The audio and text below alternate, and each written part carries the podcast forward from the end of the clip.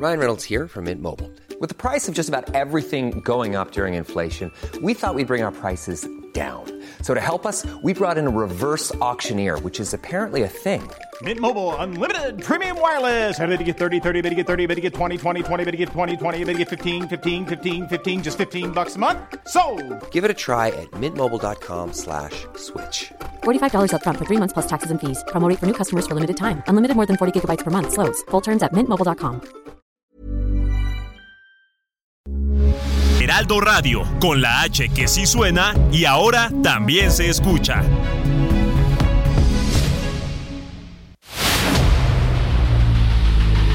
El dedo en la llaga. Había una vez un mundo en el que nadie creía. Un país de historias inexplicables. Una nación con personajes asombrosos.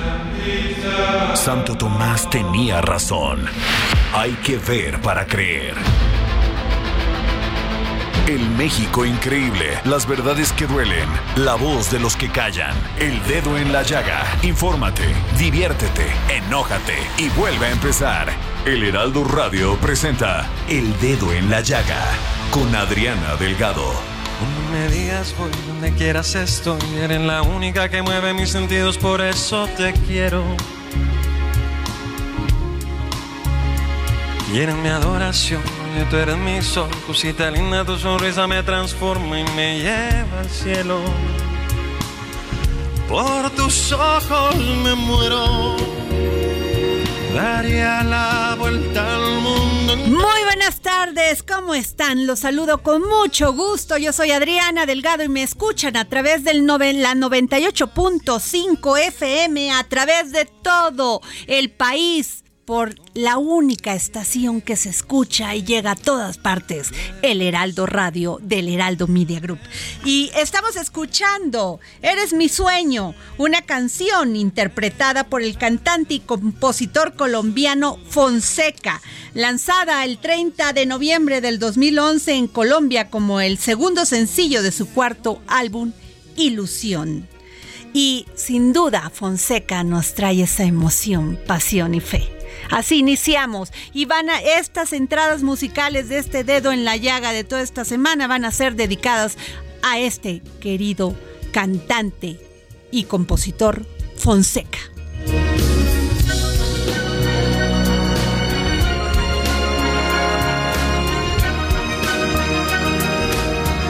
Nos vamos con Israel Lorenzana, querido compañero del Heraldo Radio, el Heraldo Media Group, porque hoy es el Día Internacional de los Pueblos Indígenas y sin duda los indígenas han sido los que más han sido castigados, silenciados, incluso criminalizados. Israel Lorenzana. Adriana, muchísimas gracias. Y en ese sentido se conmemora hoy el Día Internacional de los Pueblos Indígenas con una marcha que salió del Ángel de la Independencia con dirección hacia el Zócalo Capitalino.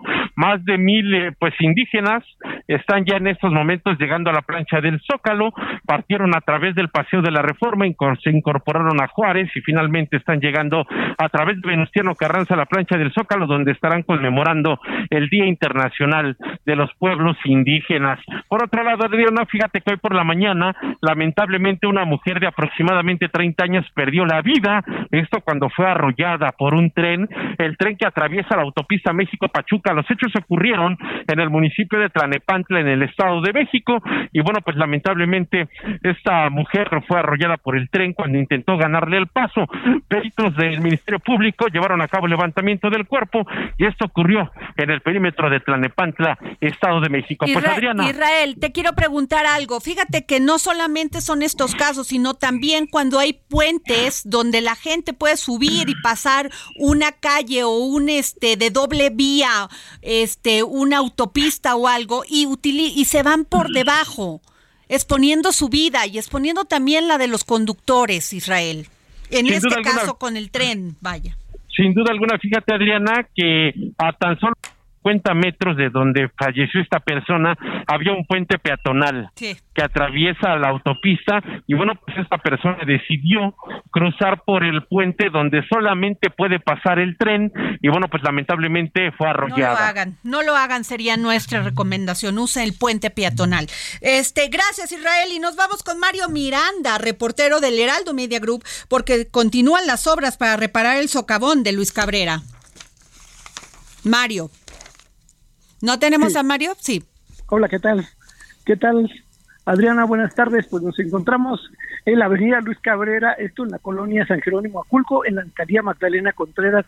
Y así comentarte que pasado 28 de julio, pues se empezó a formar un socavón en el camellón de la supervía poniente que se dirige hacia la zona de Santa Fe. Pues ya son 13 días que, que se siguen realizando los trabajos para la reparación de este socavón, el cual se, se formó debido a la ruptura de una tubería de drenaje y también se está realizando el cambio de la caja del colector del sistema de drenaje. Y pues comentarte que ya son 13 días y pues aún continúan los trabajos para reparar este socavón. Todavía está el personal de sistemas de aguas de la Ciudad de México, así como trabajadores del gobierno de la Ciudad de México para terminar de realizar los trabajos de este socavón, el cual está afectando bastante a las personas que viven en la zona sur, ya que se encuentra cerrado un carril de la avenida Luis Cabrera y esto complica la vialidad para todos los automovilistas que se dirigen hacia el anillo periférico. Adriana, pues continuaremos al pendiente de los trabajos que se llevan a cabo para la reparación de este socavón en la alcaldía Magdalena Contreras.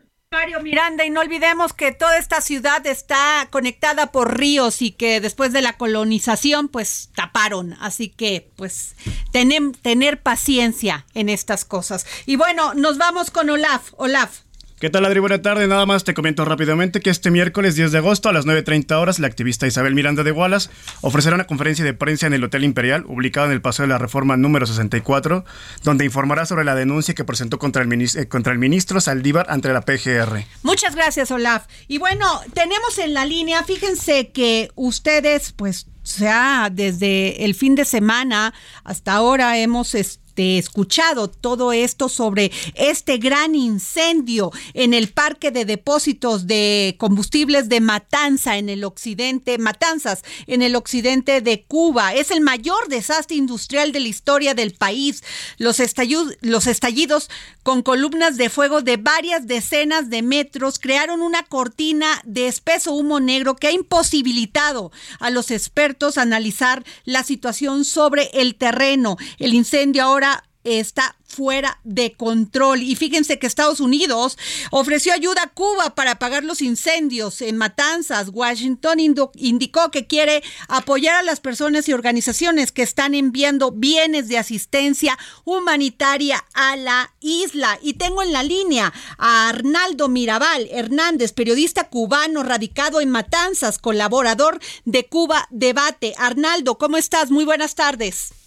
Sí, buenas tardes, ¿cómo están ustedes? Muy bien, pues dinos cuál es la situación porque este lo que podemos ver en imágenes de televisión, de redes sociales es terrible.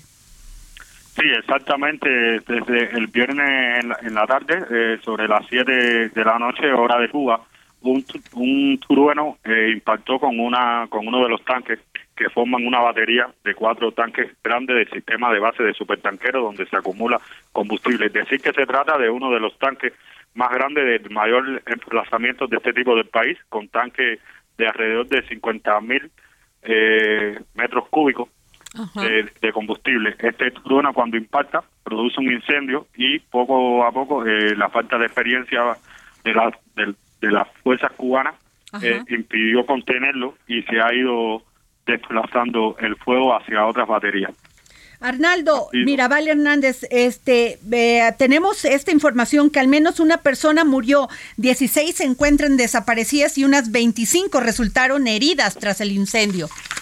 A ver, para, para actualizar la cifra, alrededor de 62 personas han sido han resultado heridas por, por las lesiones, por las explosiones del primer tanque, eh, que en horas del sábado en la madrugada, sobre las 4 de, de la mañana, eh, se se cayó una de las, de, las paredes, se vino abajo eh, y esto provocó una especie de ola de fuego.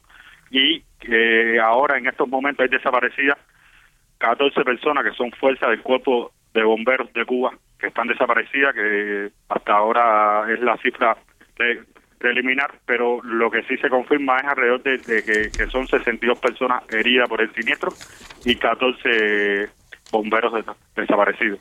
Arnaldo eh, Mirabal Hernández, periodista cubano radicado en Matanzas, colaborador de, Club, de Cuba Debate. Eh, Arnaldo, ¿crees que esto se pueda solucionar pronto, que se pueda controlar?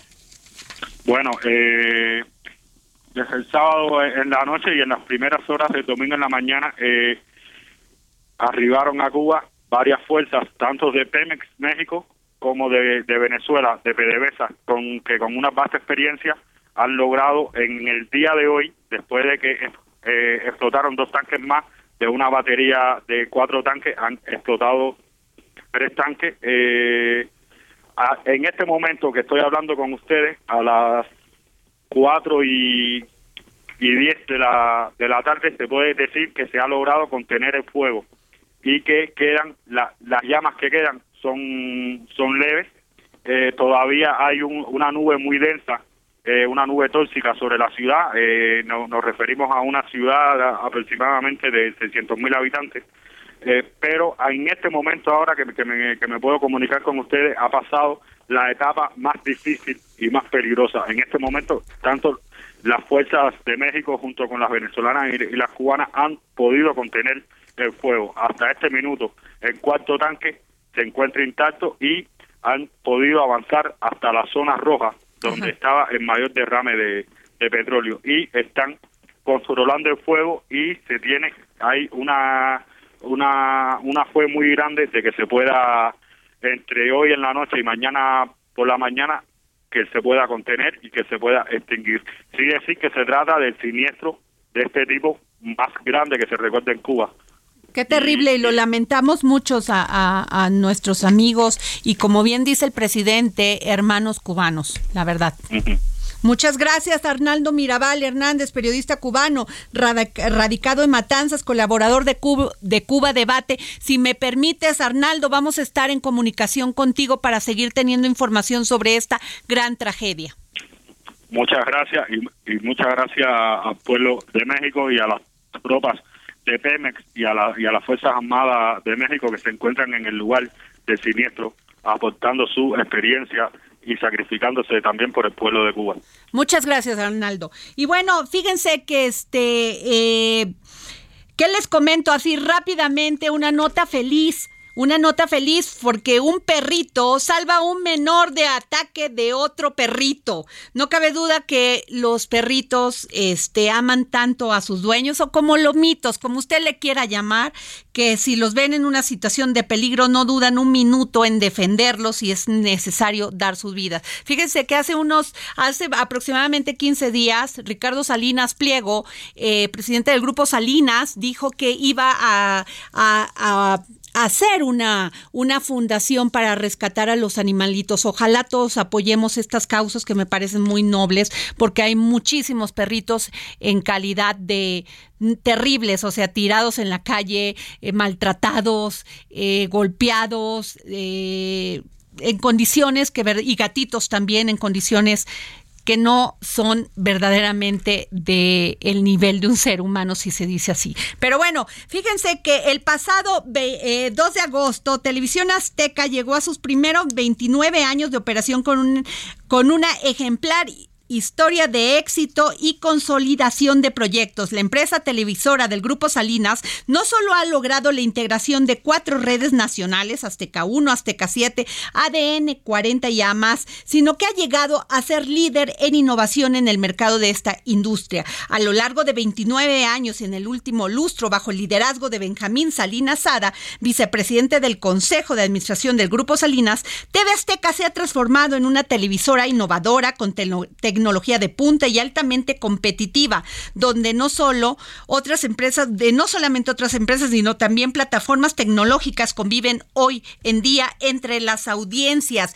Y ayer, este Grupo Salinas Azteca, más bien TV Azteca, eh, reiteró su compromiso al diálogo para reorganizar los pasivos con los tenedores de bonos del 2024. Y tengo en la línea a Rafael Rodríguez, director director general de Azteca. Este, Rafael, muy buenas tardes. Hola, Briana, buenas tardes. Qué gusto saludarte. Gracias, Rafael Rodríguez. Ayer anunciaron que seguirán buscando un acuerdo con sus tenedores de bonos. ¿Nos podrías comentar los antecedentes y el estado actual de la situación, por favor? Claro que sí, Adriana. Mírame, eh, para poner un poco de contexto a, qué es lo que está sucediendo y qué es lo que anunciamos el día de ayer, eh, me quiero remontar un poco unos años atrás. En el 2019 iniciamos en TVST un proceso de transformación interno muy, muy importante, ¿no? ¿En qué consistía este proceso de transformación?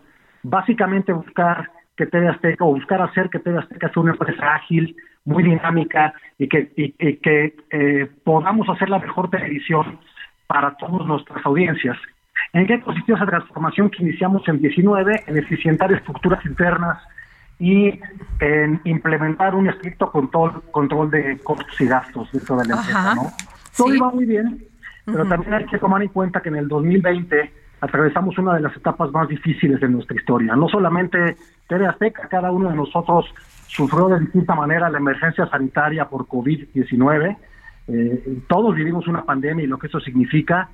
La economía en general, hay que recordar que se depreció aproximadamente un 8.2% y esto evidentemente tuvo un impacto directo en, la, en los ingresos de la compañía, en las ventas de publicidad. Eh, entonces, evidentemente esto nos llevó a cabo o, nos, o nos provocó que adicional a las medidas que habíamos empezado a tomar desde el 2019, anunciáramos en febrero del 2021 una estrategia mucho más agresiva de disciplina financiera para poder garantizar y poder mantener la calidad de las transmisiones y la calidad de los contenidos que ofrecemos a las audiencias. Y es por eso que en febrero del 21 anunciamos que entre varias medidas que estábamos tomando, iniciaríamos una reorganización ordenada y responsable de toda nuestra deuda en moneda extranjera. Esa deuda en moneda extranjera es básicamente un bono colocado en, mercados internacionales, en Nueva York, por un monto de 400 millones de dólares, que tiene un vencimiento en el 2024. A partir del anuncio, eh, iniciamos un procedimiento de, de diálogo, un acercamiento con todos estos tenedores de bonos, para poder negociar de la mejor manera y en beneficio de todas las partes una nueva estructura para ese bono, ¿no? Una nueva estructura que atendiera a las condiciones reales del mercado, de la economía en México, del mercado específico de la abierta y de la compañía específicamente. Eh, lamentablemente esas esas pláticas se han alargado, alargado bastante. Y bueno, y, lo que anunciamos es que el, representante común de esos bonos nos anunció que eh, quieren o algunos de esos tenedores de bono pretenden acelerar el vencimiento o generar un vencimiento anticipado de, de, ese de ese papel y de esa deuda que tenemos en Estados Unidos. Y, y, bueno todo es parte de un mismo proceso de renegociación en el que estamos involucrados no este eh, Rafael Rodríguez este ya están en diálogo con estos tenedores de bonos Estamos en diálogos desde, el mes de febrero de 2021. Como te digo, desde que anunciamos esta, esta estrategia y estos pasos a seguir un poco mucho más agresivos para reorganizar la deuda, eh, nos sentamos con ellos, eh, tenemos una mesa de negociación y llevamos sentados con ellos pues un año y medio. Ajá. Y este, ¿y cuáles son? Porque esto es bien importante. ¿Qué está haciendo TV Azteca para mejorar su solidez financiera? Porque es una empresa que da trabajo a muchas personas. Tiene 29 años, este, después de esta compra eh, exitosa y después pues se ha desarrollado y ha generado contenido en todo en todo México y no solamente en México, ha traspasado fronteras. Mira, como bien lo dices, eh, TV Azteca, y como, bien iniciaste la, la, conversación, en la introducción que diste, cumplimos 29 años. TV Azteca es una empresa muy, muy sólida, es una empresa adulta, es una empresa, una gran empresa mexicana. Eh, damos empleo aproximadamente a 3.600 personas en esta casa que es TV Azteca. ¿Qué estamos haciendo para mejorar nuestra perspectiva? Como te decía, desde, desde 2019 eficientamos procesos internos, evitamos duplicar infraestructura, generamos una empresa ágil eh, y esto nos ha permitido, eh, junto con un control muy férreo de costos y gastos. Eh, por ejemplo, en los últimos 18 meses y a pesar de las condiciones del mercado, hemos amortizado 3.347 millones de pesos también de deuda con costo aquí en México y hemos mantenido un gran control en lo que gastamos para comprar contenidos y la producción de contenido sin sin sacrificar la calidad de los mismos para nuestras audiencias. Tú puedes ver que todas las todo lo que son noticieros, deportes, espectáculos, en, eh, todo lo que ves en la pantalla de TV Azteca se produce con una gran calidad porque lo más importante es que la audiencia siempre nos brinde su preferencia. Además se dice fácil, pero no sacrificar los empleos, el, el pues el trabajo de las personas se dice se dice este fácil, pero hacerlo es complicado y sobre todo cuando eres empresario. Y esto pasó durante dos años de la pandemia. TV Azteca evitó este, pues quitarle el trabajo a muchas personas, o sea, porque finalmente el fin único también es generar empleos. Hicimos un esfuerzo en ese, en ese sentido, como bien lo mencionas. Eh, eh, todos nos abrochamos el cinturón, pero tratamos de respetar en la medida de lo posible y, prácticamente la fuente de trabajo de esas 3.500 personas que trabajan aquí en la familia Azteca. Pues muchas gracias, Rafael Rodríguez. Gracias, director de TV Azteca. Gracias por tomarnos la llamada. Muchas gracias a ti, Adriana. Muchas gracias. Y bueno, pues ahí está. Las empresas tienen que salir adelante y creo que ahí tiene que haber un equilibrio entre lo humano y lo financiero. Así de sencillo. Entonces, ojalá haya diálogo y ojalá se arregle esta situación porque TV Azteca es una gran empresa que desde 29 años, desde hace 29 años se consolida como una empresa de contenidos a nivel mundial. Y bueno, nos vamos con esto. Yo quiero agradecer al Banco de México que me hizo llegar la nueva moneda de curso legal de 20 pesos conmemorativa de los 100 años de la llegada de los menonitas a México para que pues la gracias por hacérmela llegar esta preciosa y qué bueno pues que nos hacen partícipe de esto porque es bien bonito recibirlo. Gracias al Banco de México. Y bueno, este, ¿qué les cuento? Que eh, Miss Universo Ustedes conocen este concurso, ya no tanto los jóvenes de ahora, pero pues antes sí veíamos todos, este, eh, la familia, nos juntábamos los domingos o los sábados en la noche para ver este concurso a nivel, este, mundial que es el concurso de belleza Miss Universo. Ha habido muchas críticas que si no deberían ya de pasarse esos concursos, pero se siguen pasando y qué padre. A mí me gustan. Y el próximo año, mujeres que están, fíjense, este año anunció la CEO de la organización de Miss Universo, Amy Emmenrich, que no solamente van a poder eh, participar es mujeres con este, pues que eran solteras, que eran jóvenes, que este, no habían estado casadas, pues no, esto ya cambió. A partir del próximo año, mujeres que estén casadas o lo hayan estado, así como quienes tengan hijos o se encuentren embarazadas, podrán participar en, Miss Universo. Por medio de un comunicado enviado a distintas delegaciones en el mundo, la organización indicó que podrán ser consideradas candidatas entre 18 y 28 años pues qué bueno. O sea, la verdad, porque no solamente es un concurso de belleza, también es un concurso de inteligencia, de conocimientos. Así que quien ha querido denigrar esta participación, yo no estoy de acuerdo. Creo que todo el mundo, si tiene eh, la oportunidad, puede participar y competir. Así que ahí está. ¿Y qué les digo? Otra, otra nota. El INE aprueba 6 mil millones de pesos para partidos en el 2023 y la Comisión de Prerrogativas y Partidos Políticos del Instituto Nacional Electoral, el INE aprobó por unanimidad el anteproyecto de acuerdo para el financiamiento público de partidos políticos para el año electoral 2023 por la cifra de 6.233 millones 510 mil pesos. O sea, como si no tuviéramos problemas como si no tuviéramos problemas de este, complicaciones económicas en este país. Les tenemos que dar a los partidos políticos 6 mil millones de pesos.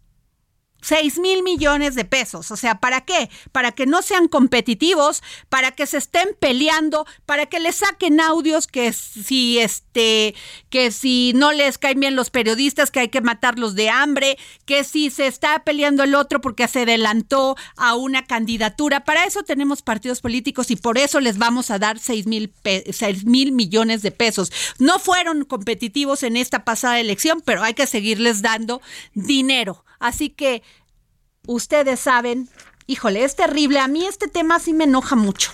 Sí me enoja mucho porque si tú quieres participar en un partido militar, deberías de irte a ganar tu dinero con el sudor de la frente como todos nos los ganamos y este, hacer trabajo de base para que la gente te apoye. Así de sencillo. Entonces, me parece verdaderamente terrible que en esta situación que estamos económica y que no dan resultados como partidos, porque ni propuestas tenemos, les tengamos que dar 6 mil 233 millones a los partidos políticos. En fin, ese es mi punto. Nos vamos a un corte y regresamos aquí para seguir poniendo el dedo en la llaga. Te quiero, sueño Tú eres mi sueño, que nadie me levante. Y entre tus sueños yo quiero enamorarte. No soy tu dueño, solo quiero abrazarte. Sigue a Adriana Delgado en su cuenta de Twitter arroba Adri Delgado Ruiz. Además, te invitamos a enviar tus opiniones y comentarios en texto o por mensaje de audio a través de WhatsApp al 55 2544 3334.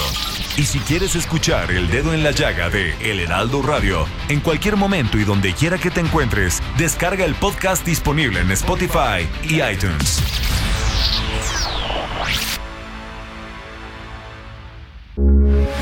Heraldo Radio 98. Tired of ads barging into your favorite news podcasts? Good news. Ad-free listening is available on Amazon Music. For all the music plus top podcasts included with your Prime membership. Stay up to date on everything newsworthy by downloading the Amazon Music app for free or go to amazon.com slash news ad free. That's amazon.com slash news ad free to catch up on the latest episodes without the ads. 5 FM, una estación de Heraldo Media Group. Transmitiendo desde Avenida Insurgente Sur 1271, Torre Carrachi, con 100.000 watts de potencia radiada. Heraldo Radio, la H que sí suena y ahora también se escucha.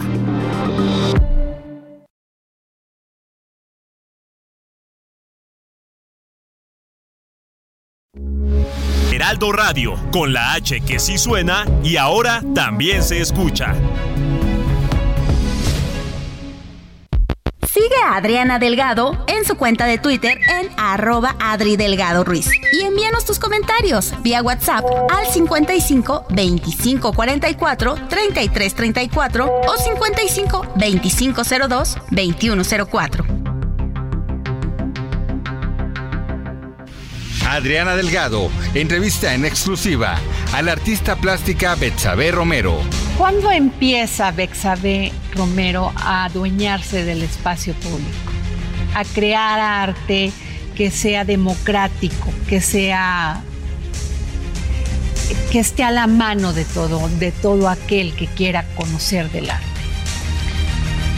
Bueno, en México hay una gran infraestructura museística y los museos, eh, si tú vas el domingo en Chapultepec, todos están llenos de familias, de estudiantes, es muy conmovedor como eh, las familias y las, eh, la población en general sí es muy atenta e interesada a las exposiciones de los museos, aunque a veces estos museos no les den las herramientas para realmente entender porque no hay tanta, eh, por ejemplo, ni tanto estudio ni tanta metodología para abordar al público, para hacer talleres con ellos, digo, comparando a veces con lo que yo he vivido en otros países.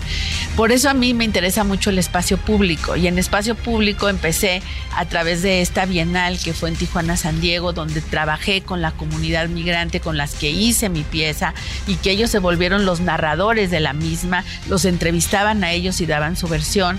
Y así hice muchas piezas, tanto como en, proyectos tipo bienales, como efímeras, de intervenir en la calle y hacerlo con la gente y luego desaparecerlos, ¿no? Esas cosas se hacen. Pero también después empecé a, trabajar con un dispositivo cultural que tenemos como algo maravilloso en nuestra cultura que es el Día de Muertos.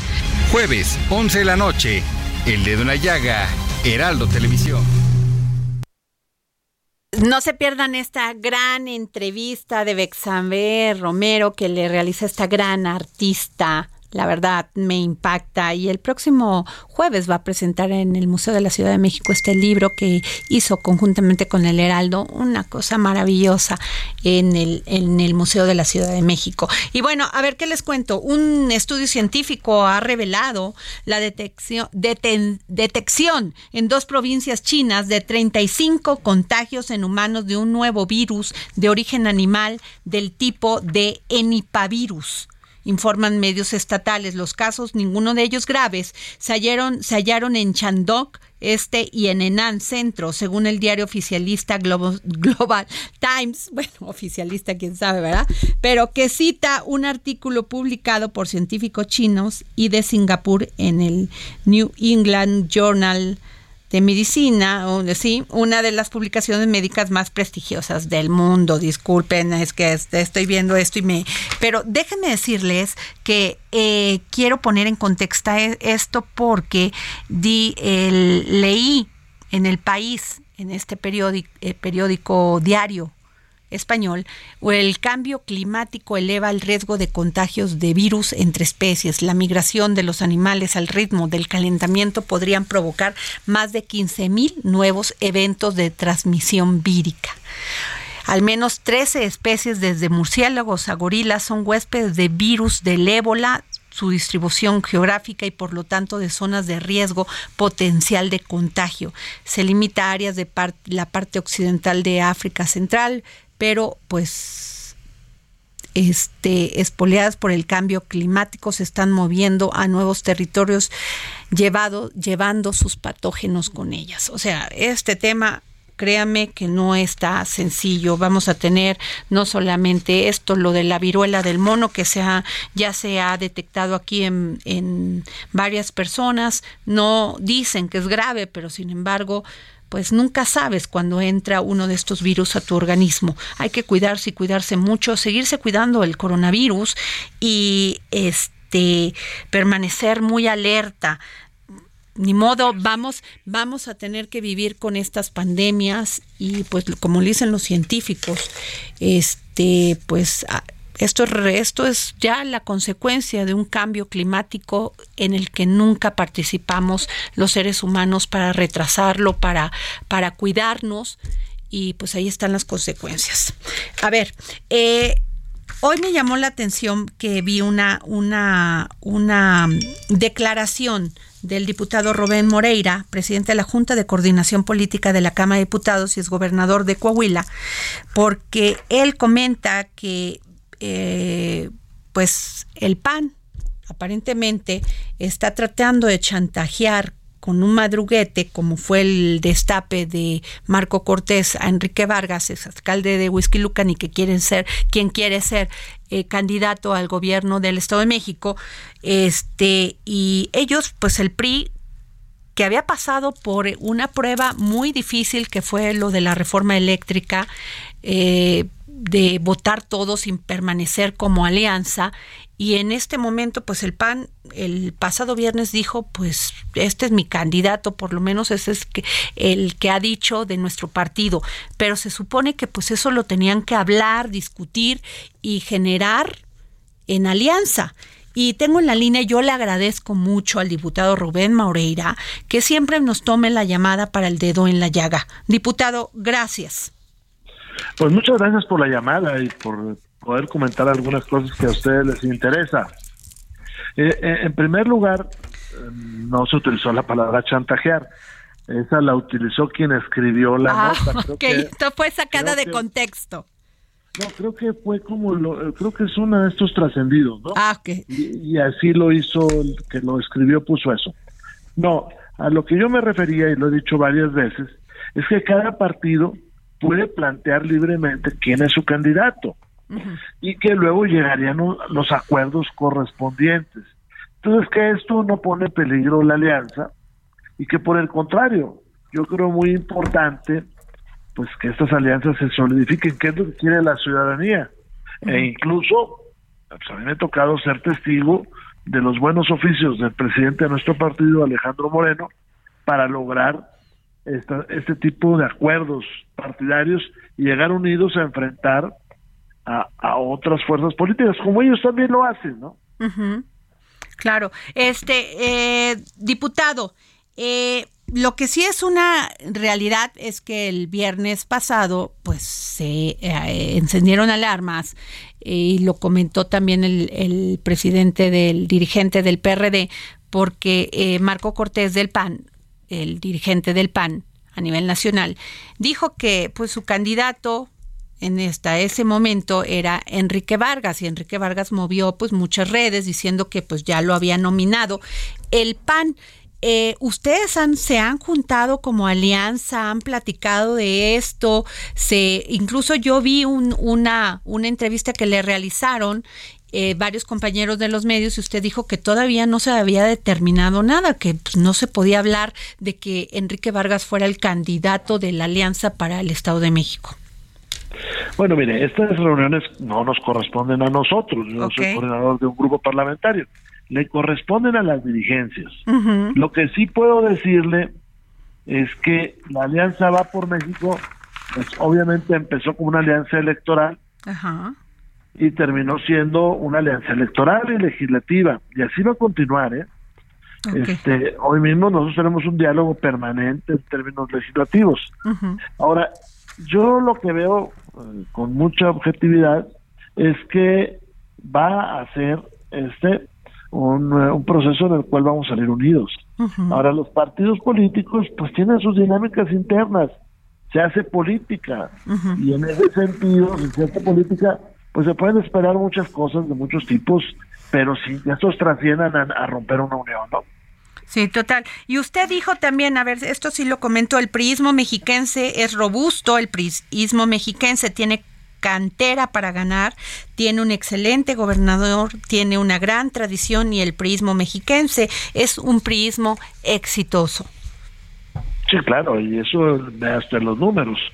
Y además, si usted se fija, bueno, pues eh, en los últimos procesos electorales nos fue muy bien y el priismo tiene una gran votación. Entonces, ya tocará a nuestras dirigencias nacionales ya decidir sobre la alianza, que yo veo que eso va a ser posible. ¿Y quién será el candidato de, esta alianza? Pues el que determinen los mexiquenses. En el caso de quién es nuestro, nuestra o nuestro prospecto, pues eso lo decide el prismo mexiquense, ¿no?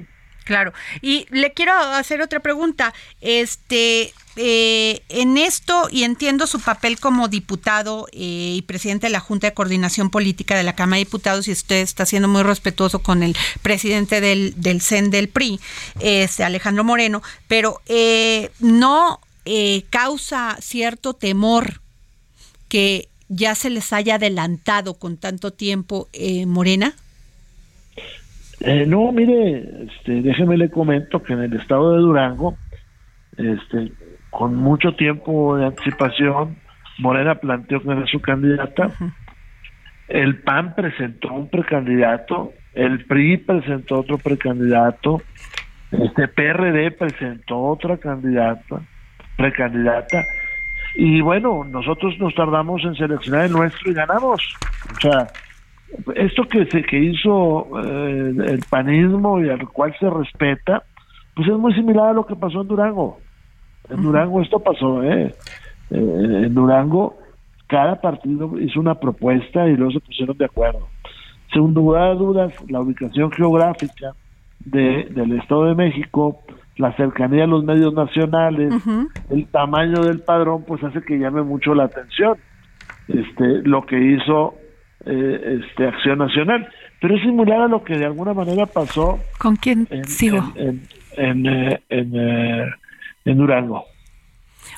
Este, diputado, y por otro lado, le quiero preguntar, eh, se discutió mucho en el PRI del Estado de México que si por un tema de equidad de género, eh, el candidato o, la, o el posible candidato o candidata, pues sería una mujer. Bueno, esta es una decisión que al final toman los partidos políticos y cuando es una alianza, la toman todos en conjunto porque hay que... Este, Pero sí se tiene que cumplir con las cuotas, ¿es así? Claro, claro, claro, claro. Las cuotas, eh, eh, a mí me gustan más pues, los derechos que cuotas, ¿no? Porque parece que vamos a fuerza. el derecho que tienen las mujeres de ser postuladas. O sea que pues, Morena este pues se anticipó con, con la candidata este Delfina mes. Y qué va a pasar con el prismo lo más o menos puede visualizarlo en el Estado de México y decirme no bueno nosotros esperamos que las dirigencias de los tres partidos decidan primero la alianza que yo no le veo problema. Y segundo qué géneros jugarían en cada uno de los estados. Pero pero no es no es una exigencia del INE o sea no tendría que ser un tema pues no, no, así como usted dice que no le gusta el tema de cuotas de género, pero no sería una exigencia. Eh, no, hay un ese es, ese es el punto que no entendemos muy bien y que yo quisiera que me lo explicara, diputado. O sea, hay, hay un acuerdo del Instituto Nacional Electoral que todos los partidos se tienen que ajustar. En el hecho de tener eh, candidatas mujeres y candidatos hombres como son dos estados, pues se presupone que en uno cuando menos va mujer. Ok. En uno cuando menos. Ahora, cuando usted habla de alianzas, pues el género se ajusta tanto por partido como por coalición. Entonces, estas, estas, si se decide que vamos en, coalición, que es lo que yo creo, entonces pues se decide el género en cada estado y luego los candidatos en cada estado. Pues muchas gracias, diputado. Yo le agradezco que me haya usted tomado la llamada para el dedo en la llaga. Pues estamos a bueno, este ya no este, escuché al diputado, pero le agradezco mucho que me haya tomado la llamada para el dedo en la llaga. Y nos vamos con Gerardo García, corresponsal del Heraldo de México en el Estado de México, porque creo, fíjense, buena noticia, caen seis integrantes del cartel Jalisco Nueva Generación en el rescate de una víctima de secuestro en el sur del Estado de México. Gerardo. Hola, ¿qué tal? Muy buenas tardes. Te saludo a ti y también al auditorio. Efectivamente, como lo, lo, das a conocer, en su intento por incursionar en la zona sur del Estado de México, seis integrantes del cártel Jalisco Nueva Generación fueron detenidos, esto en el municipio de Tenancingo, ubicado precisamente en esa región, durante un operativo donde una mujer víctima de secuestro fue rescatada. En el operativo participaron elementos de la Defensa Nacional, la Sedena, como de la Secretaría de Seguridad y la Fiscalía General de Justicia de Estado de México. De acuerdo al informe oficial, la captura se dio tras una denuncia de casos de extorsión, secuestro y cobro de derecho de piso en esta región sureña. Lo anterior derivó en un operativo implementado en un inmueble ubicado sobre la carretera Tenancingo-Tenería eh, en la colonia Emiliano Zapata. Las fuerzas federales y estatales ahí vieron en la azotea a un hombre con un arma larga que corría, por lo que llegaron y detuvieron a seis sujetos. Además, liberaron a una mujer de 24 años eh, que tenía amputados dos dedos de la mano y estaba cautiva en este lugar. Los detenidos se identificaron como Susano de 22 años, Rubén de 32 años, Ricardo de 23 años, Edgar de 19 años, Jesús de 41 años y Alexis de 18 años, todos presuntos integrantes del cártel Jalisco. Muchas gracias Gerardo García, gracias por, por darnos tu informe, te lo agradezco. Seguimos atentos. Bueno, ¿y qué les comento? Que el FBI, FBI, el FBI sorprende a Trump catea su mansión en Florida. El FBI realizó un cateo sorpresa en la mansión conocida como Mar al Lago de Donald Trump en Palm Beach, Florida, este lunes, el cual el expresidente denunció como parte de un esfuerzo de los demócratas de izquierda radical para evitar su candidatura presencial en 2024 y afirmó que tal asalto solo sucede en países descompuestos del tercer mundo. O sea, te digo Pedro para que me escuches Juan, y que los Estados Unidos ahora se ha vuelto en uno de esos países. Es que el señor Donald Trump siempre ha demostrado su pues rechazo y su odio a nuestros países, se odia la migración, odia todo lo que, pues lo que es América, porque además se dice en Estados Unidos de América, pues es Norteamérica pero los demás pues tenemos la maravilla de vivir en este continente maravilloso y pues así nos llamó. Y tengo, fíjense, le pedí a don Pepe Carreño, internacionalista y editor de la sección Orbe del Heraldo de México, que nos pudiera dar su opinión sobre esto. El dedo en la llaga por el mundo con José Carreño. Adri, muy buenas tardes. Gracias por la oportunidad de dirigirme al público de El Dedo en la Llaga. Siempre es un honor. Esta vez una reflexión interesante. Nicolás Maquiavelo, el autor de El Príncipe y de una serie de consejos de gobierno a los ah, ocupantes, a los funcionarios electos y no electos, afirmaba que una de las cosas que debían hacerse es, al atacar a un adversario, dejarlo literalmente sin posibilidades de desquitarse, sin posibilidades de venganza.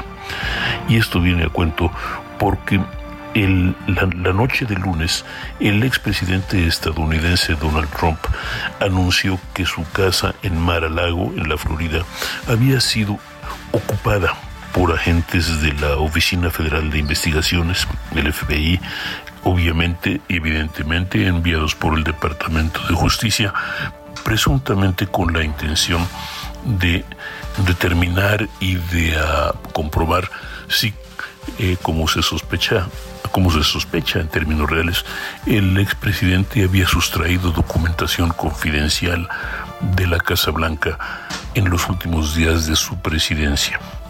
Trump ah, pues se consideró literalmente agredido, evidentemente, por eh, lo que calificó como un ataque injustificado, pero la verdad es que posiblemente la sustracción de documentos y de documentos confidenciales y eh, sin enviarlos como es la ley, como dice la ley, a los archivos nacionales es posiblemente el menor de los eh, problemas o el menor de los pecados que se atribuyen a Trump, que también está vinculado ahora a una causa judicial potencialmente con penas de cárcel por su participación o su vinculación con el motín del 6 de enero de 2021, cuando, como el público podrá recordar, una multitud de partidarios del de Trump um, ocupó, asaltó literalmente el edificio del Capitolio de Estados Unidos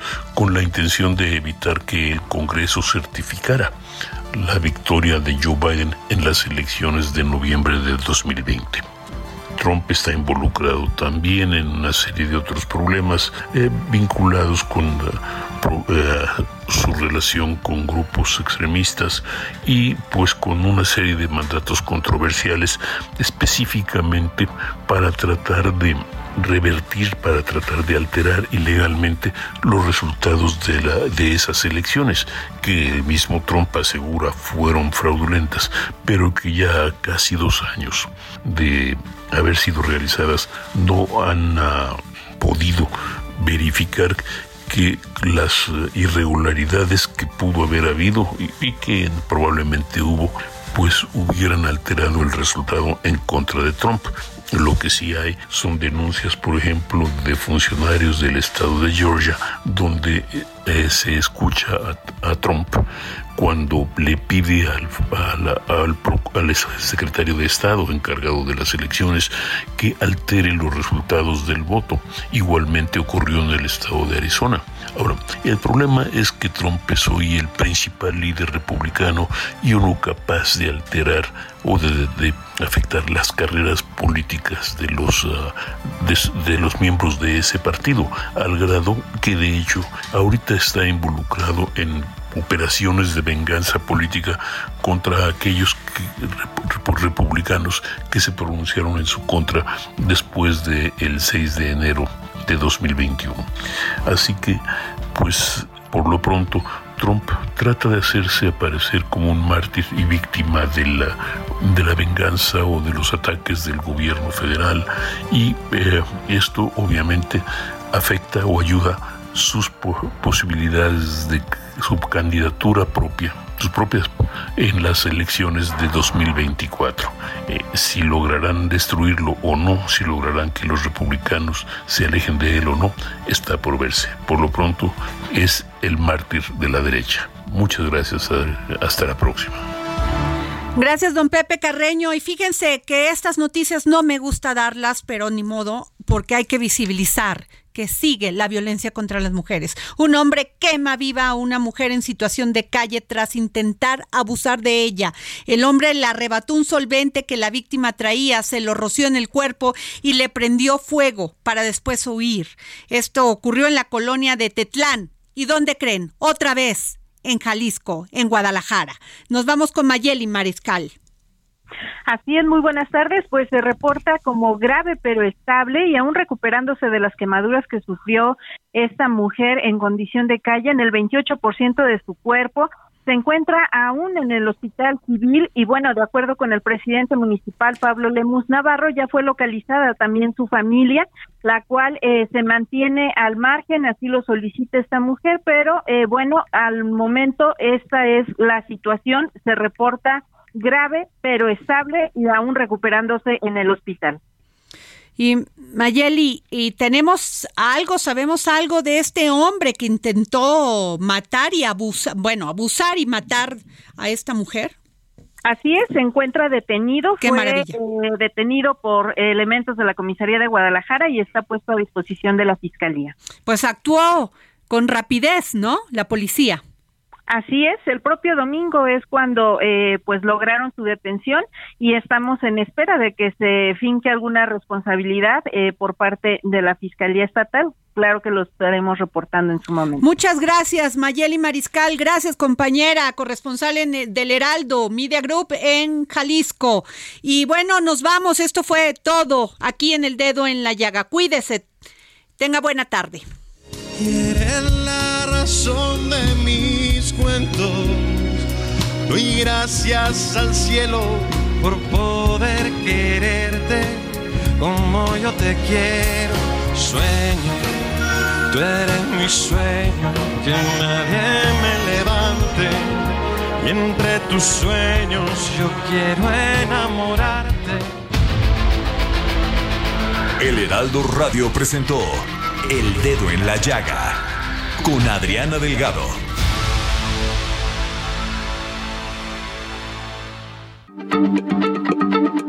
Heraldo Radio, la H se lee, se comparte, se ve y ahora también se escucha.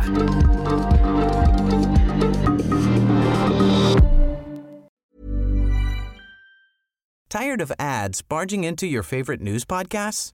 Good news. Ad-free listening is available on Amazon Music. For all the music plus top podcasts included with your Prime membership. Stay up to date on everything newsworthy by downloading the Amazon Music app for free or go to amazon.com slash news ad free. That's amazon.com slash news ad free to catch up on the latest episodes without the ads.